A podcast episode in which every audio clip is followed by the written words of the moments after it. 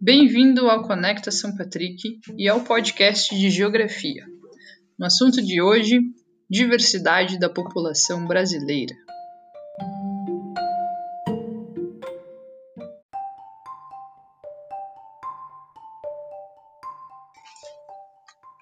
Vários povos contribuíram para formar a população brasileira, e essa mistura resultou em uma grande diversidade étnica e cultural dentro do país. Como que a gente identifica essa diversidade no dia a dia?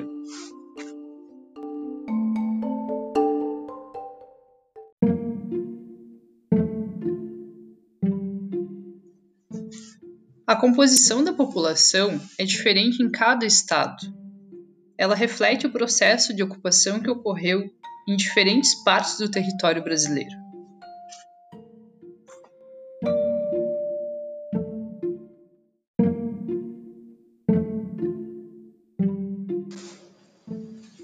Grande parte da população brasileira é formada por descendentes de pessoas de, vindas de diferentes partes do mundo, a chegada dos imigrantes ocorreu de maneira particularmente intensa entre os meados do século XIX e meados do século XX, ou seja, entre o ano de 1800 a 1900, quando muitos europeus, principalmente os portugueses, italianos, espanhóis e alemães, e os asiáticos, sírios, libaneses, japoneses, entre outros, chegaram ao país. Nessas regiões onde os imigrantes se estabeleceram, nós podemos, podemos notar influências deixadas na paisagem, principalmente na arquitetura. Quando as pessoas deixam o seu local de residência para fixar moradia em outro local, a gente chama esse movimento de migração ou movimento migratório. Existem dois tipos de migração.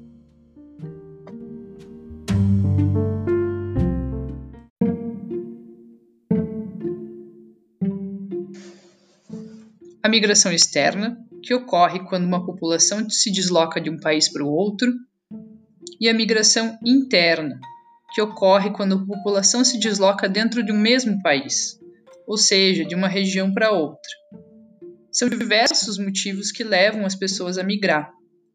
Entre eles, as dificuldades econômicas, a busca por oportunidades de trabalho, guerras e perseguições políticas ou religiosas, além de adversidades naturais, como secas prolongadas, enchentes e terremotos.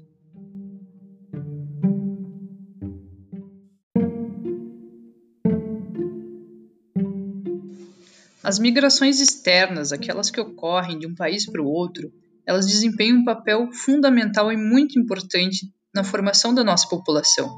Muitos brasileiros têm antepassados que nasceram em outros países. Os imigrantes influenciaram traços culturais da sociedade, contribuindo com a diversidade da nossa população.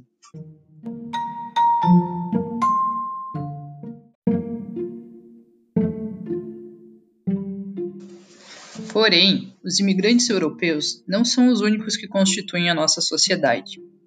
Embora esquecidos e marginalizados, os povos indígenas do Brasil são descendentes dos habitantes nativos do atual território do país, que aqui viviam antes da chegada dos colonizadores europeus, principalmente os portugueses, no século XVI.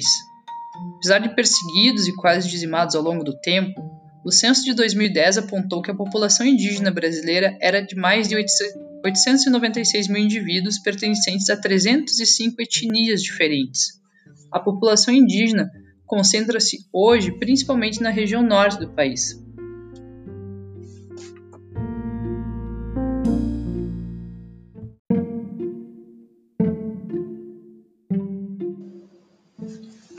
Entre os meados do século XVI e XIX, cerca de 4 milhões de africanos de diversos grupos étnicos foram escravizados e trazidos para o Brasil, para trabalhar nas lavouras de cana-de-açúcar e tabaco, na mineração e outras atividades econômicas da época. Hoje, essa população soma 15 milhões de indivíduos, representando 7,6% do total da população brasileira.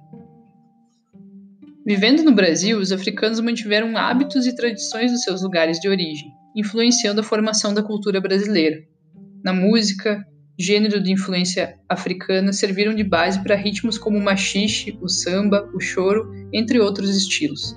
A influência africana também pode ser identificada na religião, com a difusão do candomblé e da umbanda, e na culinária, com pratos típicos como o vatapá e o acarajé, que utilizam o azeite de dendê na preparação.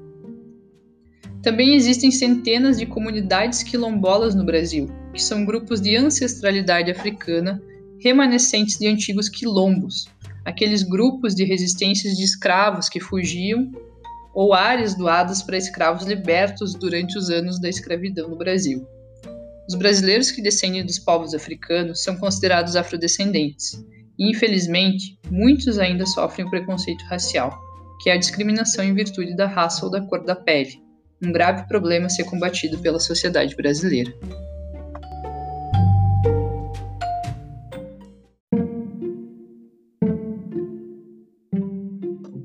Nos últimos anos, o Brasil vem recebendo imigrantes que vêm de vários países, a maioria dos quais enfrenta dificuldades econômicas ou passou recentemente por uma catástrofe natural ou uma situação de guerra. São imigrantes da Bolívia, da Colômbia, da Argentina, do Uruguai, do Haiti, da Nigéria, da Síria, entre outros países, que buscam oportunidades no nosso território. Mas também muitos brasileiros se tornaram emigrantes, ou seja, saíram do seu país de origem para buscar oportunidades em outros países. Dentro uh, desse contingente de brasileiros, a maioria está nos Estados Unidos, sendo cerca de um milhão e meio de brasileiros que vivem lá.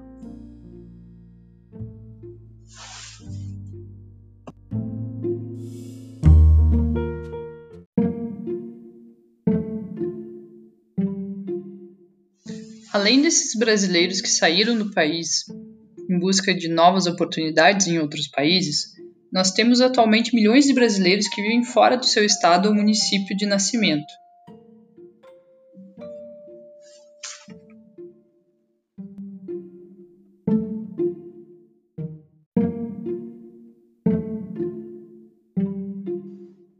Esse movimento de migração interna, ou seja, de região para região, de município para município dentro de um mesmo país, ele ficou muito evidente no Brasil entre 1950 e 1990. Porque em 1950, muitos brasileiros saíam da região Nordeste para a região Sudeste, devido à aceleração da industrialização das atividades e da mecanização das atividades rurais, e a dificuldade de acesso à terra e a compra desse novo maquinário para trabalhar na terra. Esse movimento migratório no Brasil ficou conhecido como êxodo rural, ou seja, a saída do campo para as cidades. Em 1990, o fluxo de imigrantes do Nordeste em direção ao Sudeste vai reduzir. E, além disso, muitos nordestinos vão passar a voltar ao seu estado de origem, caracterizando esse movimento como migração de retorno, principalmente do desenvolvimento econômico da região. Essa região vai se desenvolver economicamente a partir dos anos 90.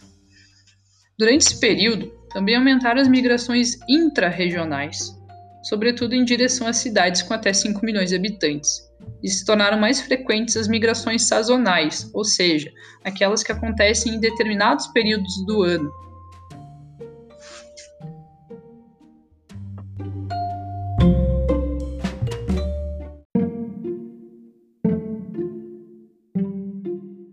Depois de relembrar todos esses movimentos migratórios que aconteceram dentro do território brasileiro, conseguimos perceber que migrar é um direito humano. As pessoas têm o direito de ir e vir. E que essa migração contribui muito para enriquecer a cultura dos seus locais de destino. Infelizmente, ainda temos preconceitos na nossa sociedade com pessoas que vêm de lugares diferentes e com culturas diferentes. Essa esse é um desafio que nós temos que vencer.